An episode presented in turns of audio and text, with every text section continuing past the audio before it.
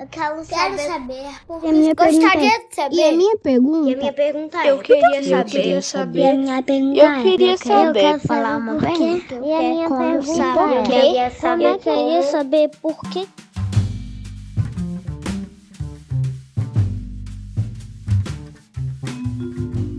A ciência é feita de curiosidade, investigação e muita determinação. A curiosidade nos move, nos permite entender, descobrir e criar. E isso as crianças têm de sobra. Na verdade, todos nós nascemos cientistas. E alguns de nós mantemos a curiosidade de criança e continuamos seguindo esse caminho de infinitas descobertas ao longo das nossas vidas. A Prosa Consciência, nesse mês de outubro, será em homenagem aos nossos pequenos cientistas, onde eles trazem suas perguntas para serem respondidas pelos cientistas grandes, que também são grandes cientistas. Vem com a gente nessa prosa!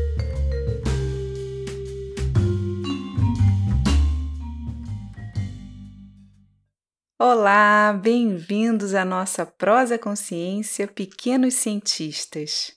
Eu sou Mariana Guinter e vamos começar nossa prosa hoje falando sobre astronomia. A Isabela está curiosa para saber como surgiram os planetas. Oi, meu nome é Isabela, tenho 9 anos. E a minha pergunta é: como surgiram os planetas? Oi, Isabela! Muito boa a sua pergunta. Mas para te responder, eu vou chamar o Felipe Navarrete. O Felipe é astrônomo, que é o cientista que estuda os astros, as estrelas e os planetas. Oi, Isabela, tudo bem? Então, para a gente falar sobre a formação dos planetas, é importante falar sobre como o Sol se formou. No começo, existia uma grande nuvem de gás e poeira, e a ciência sabe que matéria atrai matéria. Então, dentro dessa nuvem, começou a se formar corpos cada vez maiores, que iam se juntando um a um lá no meio. É, isso levou à formação do nosso Sol bebê no meio dessa sopa de gás e poeira. Esse Sol bebê ele continuava a se alimentar desse material ao redor dele, né? Até que a maior parte desse material foi engolida pelo Sol, formando a nossa estrela. Só que nem todo esse material formou o Sol. Então é parte desses corpos que ficaram ali no meio, juntaram o material que sobrou e formou os planetas que a gente conhece hoje, junto com o Sol, né, no começo do, do sistema solar. E esse material também deu origem aos asteroides, os cometas, inclusive aos seres vivos e pessoas que a gente tem aqui na Terra hoje em dia. Legal, né, Isabela? O Bernardo também está curioso sobre um planeta bem diferentão. Olá, sou o Bernardo José, tenho 7 anos. Quero saber por que Saturno tem anéis. Oi, Bernardo! Excelente a sua pergunta. Eu também sempre tive essa curiosidade. E que anéis são esses? Eu vou chamar a Duília de Melo, que também é astrônoma, para responder a sua pergunta. Oi, Bernardo. Quando a gente olha para Saturno, logo a gente vê os lindos anéis brilhantes. Mas, na verdade, os anéis não são bem anéis. Quando a gente chega bem perto deles, a gente vê que existem muitos anéis e que, na verdade, eles são feitos de um monte de pedrinhas e de bolas de neve. Nós achamos que estes anéis são, na verdade, os restos de alguma lua de Saturno que se despedaçou durante alguma colisão com outro objeto. Depois da colisão, os pedacinhos ficaram orbitando o planetão nesse formato de anel. Mas o legal também é que não é só Saturno que tem anel. Júpiter, Urano e Netuno também tem. Mas são anéis mais fraquinhos e não dá para ver facilmente. Só quando as sondas espaciais passaram por lá é que a gente percebeu que havia esses outros anéis nesses outros planetas. Também achamos que eles foram formados da mesma forma que os anéis de Saturno. Uau! Você sabia que outros planetas também tinham anéis, Bernardo? Mas agora, falando do nosso planeta, vocês já ouviram falar em aurora boreal? O Benjamin está bem curioso para saber mais sobre ela. Olá, meu nome é Benjamin Marques, eu tenho nove anos e eu quero falar uma pergunta. Como e por que acontece a aurora boreal? Oi, Benjamin. Eu nunca vi a aurora boreal ao vivo, só em filme, mas sempre fiquei encantada com aquelas cores e nunca entendi também como elas aparecem no céu. Eu vou chamar então o Marcelo Yamashita, que é físico, para explicar para a gente. Olá, Benjamin, tudo bem? A sua pergunta é excelente. A aurora boreal, ela acontece no polo norte da Terra. Luzes coloridas aparecem no céu e formam um espetáculo que vale a pena ver. Mas por que essas luzes bonitas aparecem no céu? Os cientistas, pessoas curiosas igual a você, também já fizeram a mesma pergunta e foram tentar entender o que acontece. O Sol é uma estrela que se encontra em temperaturas muito altas. Isso faz com que a sua superfície, né, a superfície do Sol, ela seja formada por uma espécie de sopa de partículas que se chama plasma. Algumas vezes acontecem explosões na superfície do Sol e as partículas escapam do Sol. Esse fenômeno é chamado de vento solar. Essas partículas são então lançadas em todas as direções e algumas delas chegam perto da Terra. Quando algumas dessas partículas se aproximam do nosso planeta, elas são desviadas pelo campo magnético da Terra. Pois é, a Terra é como se fosse um ímã, parecido com esses que você tem na geladeira, mas de tamanho gigante. Próximo dos polos, a proteção dos campos magnéticos não é tão boa e algumas partículas acabam se aproximando da Terra e colidem com outras partículas que compõem a nossa atmosfera. Essa interação, esse contato entre as partículas que vêm do Sol com as partículas que estão na nossa atmosfera, fazem com que apareçam as lindas luzes que formam a aurora boreal. Espero que você tenha entendido, Benjamin, e continue sempre fazendo muitas perguntas. Um grande abraço. Puxa, agora eu fiquei com mais vontade ainda de ver a aurora boreal ao vivo. O Miguel também está curioso sobre um outro fenômeno que acontece no nosso planeta: os ciclones. Oi, meu nome é Miguel, eu tenho 11 anos e eu queria saber como os ciclones são formados. Adorei a sua pergunta, Miguel. Também tenho a maior curiosidade sobre ciclones, furacões, tornados. Então eu vou chamar o Carlos Nobre para responder a sua pergunta. O Carlos é meteorologista, que é o cientista que estuda o clima.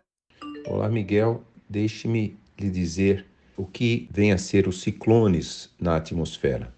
Ciclones são sistemas em que há uma baixa pressão atmosférica, e aí o ar circula ao redor, roda ao redor dessa baixa pressão atmosférica. No hemisfério sul, o ar gira no sentido horário, como os ponteiros do relógio. E no hemisfério norte, ele gira no sentido contrário, sentido anti-horário. E há vários tipos de ciclones. Deixa eu começar dizendo os ciclones que acontecem nas latitudes médias, principalmente entre as latitudes de 30 graus e 60 graus. Esses ciclones, eles formam porque nas regiões tropicais o sol faz com que as temperaturas sejam bem maiores do que nas regiões mais próximas dos polos. Tem menos radiação solar. Então tem essa diferença de temperatura entre a região tropical e a região polar.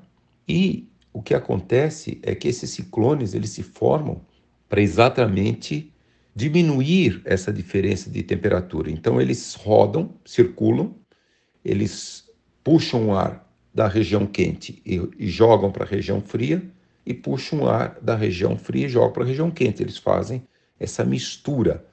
E esses ciclones dessas latitudes que nós chamamos extratropicais, fora dos trópicos, eles sempre estão associados com uma frente fria, então, os ciclones eles estão circulando, eles normalmente têm uma dimensão muito grande, mil, dois mil quilômetros, essa massa de ar circulando e na superfície eles têm uma frente fria.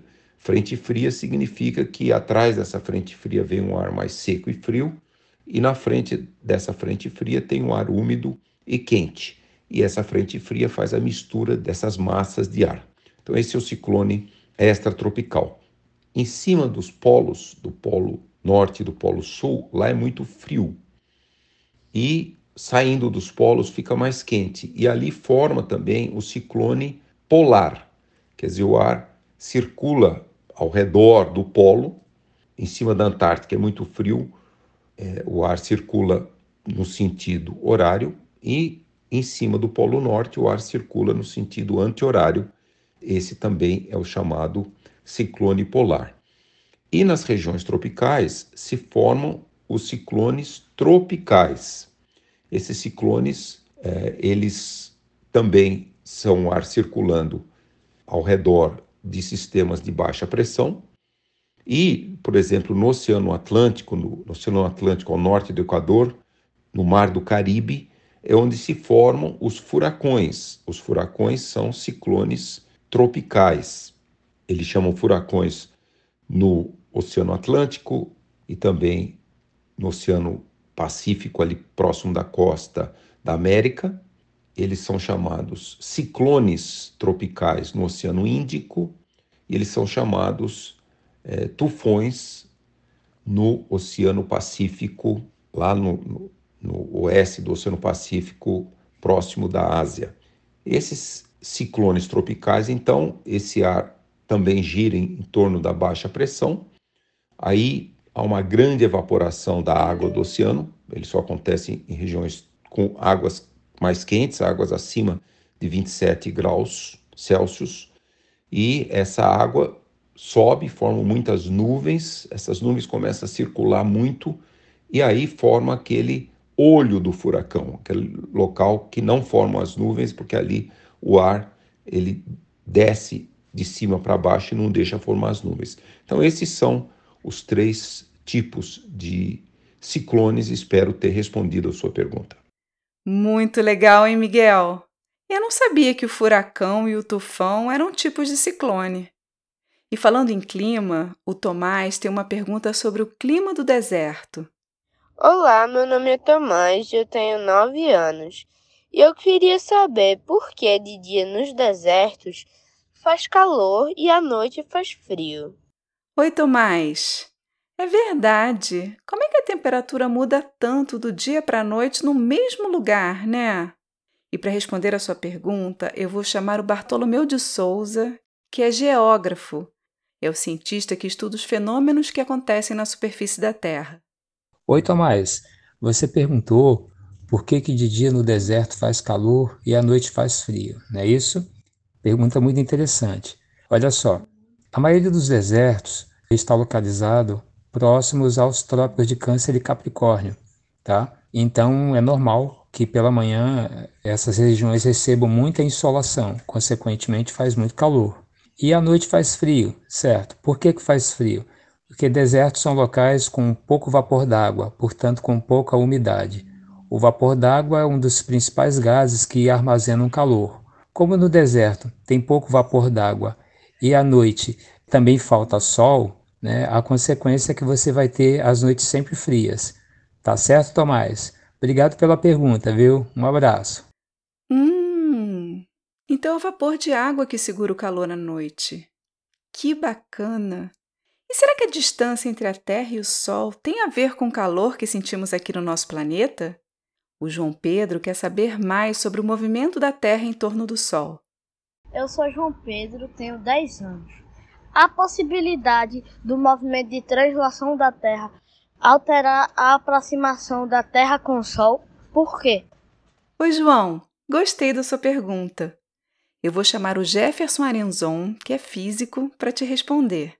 Oi, João Pedro. Muito boa essa tua pergunta, porque até hoje tem gente que faz um monte de confusão com isso. A Terra, nosso planeta, ele tem vários movimentos, e esse, ao redor do Sol, a gente chama de translação. Há uns 400 anos, mais ou menos, um astrônomo chamado Kepler descobriu que essa órbita ela não é um círculo. Dá para imaginar a órbita como se fosse um círculo um pouco achatado, uma elipse.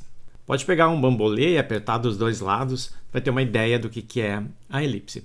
No caso da Terra, é bem pouquinho, mas pode ser um monte, como acontece com os cometas. A órbita deles é bem parecida com um charuto. Então, por causa disso, por ser uma elipse, a Terra, enquanto gira ao redor do Sol, ela pode se aproximar ou se afastar. Então, tem um dia do ano onde a Terra está o mais perto possível do Sol, que a gente chama de periélio, e outro dia uns seis meses depois, onde ela está o mais afastada possível, que é o afélio, o ponto mais distante. E isso só foi explicado bem depois do Kepler, pelo Newton, Isaac Newton, e a teoria dele da gravidade. A lenda conta, né, que tudo começou com aquela maçã que caiu na cabeça dele, mas isso provavelmente é, é só lenda mesmo. Mas a confusão que as pessoas fazem é achar que o inverno acontece quando a gente está mais longe do Sol, e, ao contrário, o verão é quando a Terra está mais perto do Sol. Mas não tem nada a ver com isso. E a gente pode entender que não tem nada a ver, porque quando aqui no Brasil, ou em qualquer lugar do hemisfério sul, é verão, lá no outro hemisfério, no hemisfério norte, é inverno. E depois troca. Então a explicação não pode ser a distância, porque a Terra inteira está ou longe ou perto do Sol. Se fosse por isso, todo o planeta estaria no inverno ou todo o planeta estaria no verão. O segredo das estações é que o eixo da Terra, aquela linha que vai do Polo Norte ao Polo Sul, enquanto a Terra gira ao redor do Sol, esse eixo está inclinado. Mas isso já é toda uma outra história. Então, a resposta para a tua pergunta é que sim, a translação da Terra faz mesmo a distância do Sol mudar, mas não é uma coisa exclusiva da Terra. Os outros planetas fazem a mesma coisa. A lei da gravidade é a mesma para todo mundo. Então, parabéns pela curiosidade e continua aí fazendo perguntas, porque essa é a natureza de todo cientista.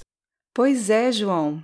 A força da gravidade que faz com que o Sol atraia a Terra e todos os outros planetas é a mesma que nos atrai para a superfície da Terra e não nos deixa flutuar, como os astronautas no espaço.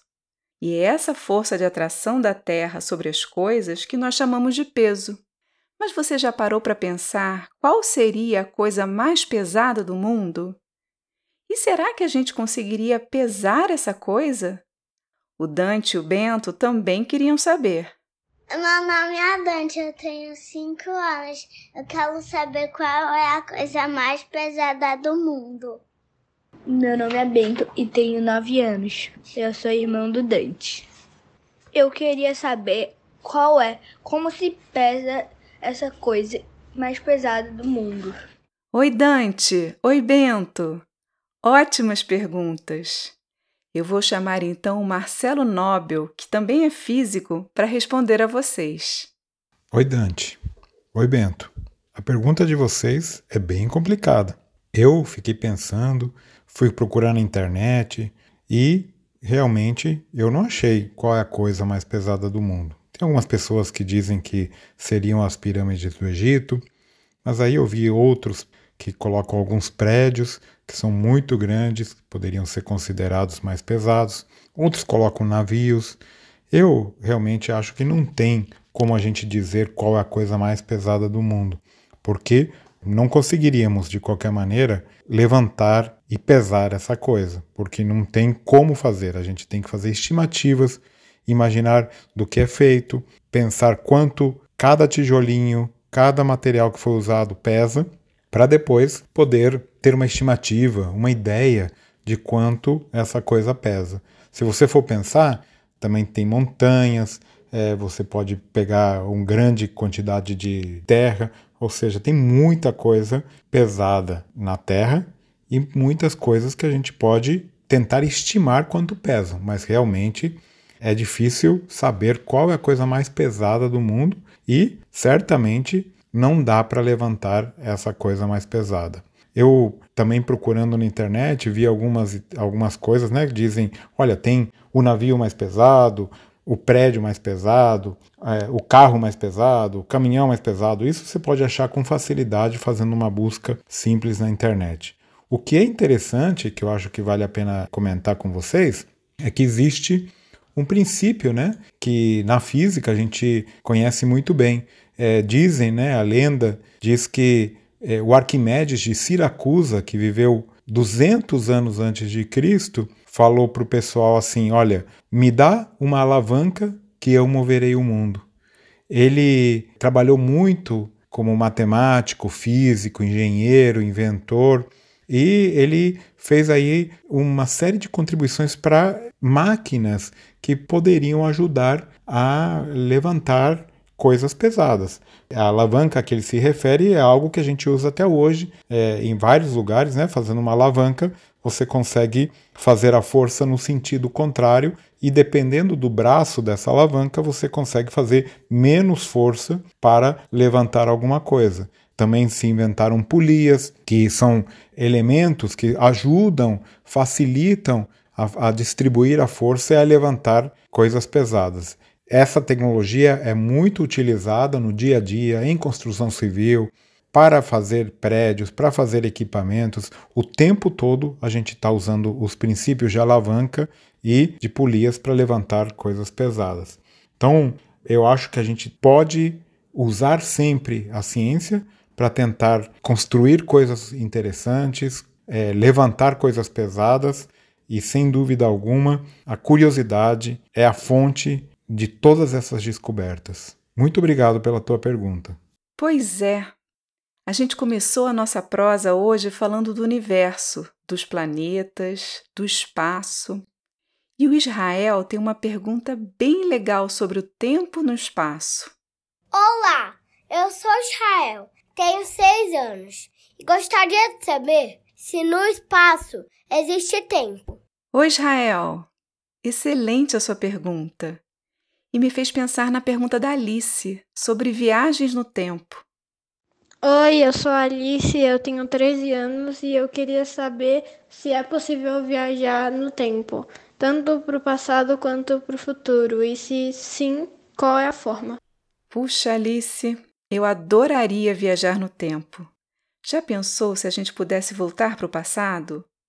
Ou dar uma espiadinha ali no futuro para saber o que ainda vai acontecer? Tipo aquele filme De Volta para o Futuro? Acho que o Ângelo também gostaria de fazer essa viagem. E por isso ele quer saber por que os cientistas ainda não inventaram uma máquina do tempo. Oi, meu nome é Ângelo, tenho 7 anos e a minha pergunta é: por que vocês ainda não fizeram uma máquina do tempo? Olha, pessoal, eu acho que muita gente tem essa curiosidade, viu? E eu vou chamar o Jorge Matsas, que é físico, para responder as perguntas de vocês. Oi, turminha. Vocês querem saber mais sobre o tempo, certo? Então, não vamos perder tempo e vamos direto para as respostas. Israel, você quer saber se tem tempo no espaço, né? A resposta é sim, tem tempo no espaço. Vamos entender por que juntos. Nós vivemos no planeta Terra, não é mesmo? Mas a Terra é como um foguete gigante viajando no espaço, ao redor do Sol. Você já pensou nisso? A única diferença é que a Terra é tão grande que tem ar embutido, o que nos permite andar pela rua sem roupas espaciais. Então, se nós mesmos, que somos viajantes no espaço, temos tempo, nós concluímos que deve ter tempo em todos os pontinhos do espaço, não é mesmo? E de fato, os relógios fazem tic-tac em todo lugar. Aliás, até o universo está ficando mais velho. Ele já tem uns 14 bilhões de anos. Incrível, né? E isso nos leva à pergunta da Alice, que quer saber se é possível viajar no tempo. Então, Alice, antes de mais nada, todos nós já estamos viajando para o futuro. E é por isso que ficamos mais velhos. Mas o que eu acho que você quer saber mesmo é se podemos dar pulos para o futuro, certo? A resposta é sim, podemos. Basta, por exemplo, que você entre em um foguete e faça uma viagem muito rápida próxima à velocidade da luz. Quando você voltar, seus amigos vão estar muito mais velhos do que você. Você vai ter viajado então para o futuro, ter dado um pulo para o futuro. Mas isso não é um efeito de não ter tempo no espaço, como Israel suspeitou mas um efeito da relatividade descoberta por Albert Einstein há mais de 100 anos atrás, e tem a ver com movimento. O problema para fazer isso é que gastaríamos tanta energia que é impossível na prática. E sabe de uma coisa? Pode ser até bom, porque acho que não seria muito bacana viver em um mundo que seus amigos seriam muito mais velhos que você. Iria querer voltar para o passado rapidinho. Só que isso seria impossível pelo que sabemos. Para te convencer dos problemas que voltar para o passado podem acarretar, vamos imaginar que existisse uma máquina do tempo. Vamos imaginar que eu entrasse nessa máquina do tempo e ela me levasse ao passado antes de meus pais se conhecessem. E vamos imaginar por um momento que eu convencesse minha mãe, ainda jovenzinha, a se tornar freira, e meu pai padre. Bom, você sabe que freiras e padres não têm filhos, certo? Então, nesse caso, eu não teria nascido. Mas isso levaria a um paradoxo, porque se eu não tivesse nascido, como que eu poderia ter feito o que fiz? Ter voltado ao passado e convencê-los de se tornar freira e padre? Isso leva a nossa discussão para um conceito que é o conceito de livre-arbítrio. Mas esse é um papo que vamos adiar por uns 5 anos, ok? Obrigado pela pergunta, Alice, porque eu vou usar ela também de gancho para responder ao Ângelo, que perguntou por que ainda não inventamos uma máquina que pode voltar no tempo. Oi, Ângelo. A natureza nos proíbe de fazermos algumas coisas. Por exemplo, não importa quanto melhoremos nossos foguetes, eles nunca vão ser tão rápidos quanto a luz. Isso não é um problema tecnológico, isso é simplesmente impossível, segundo a natureza.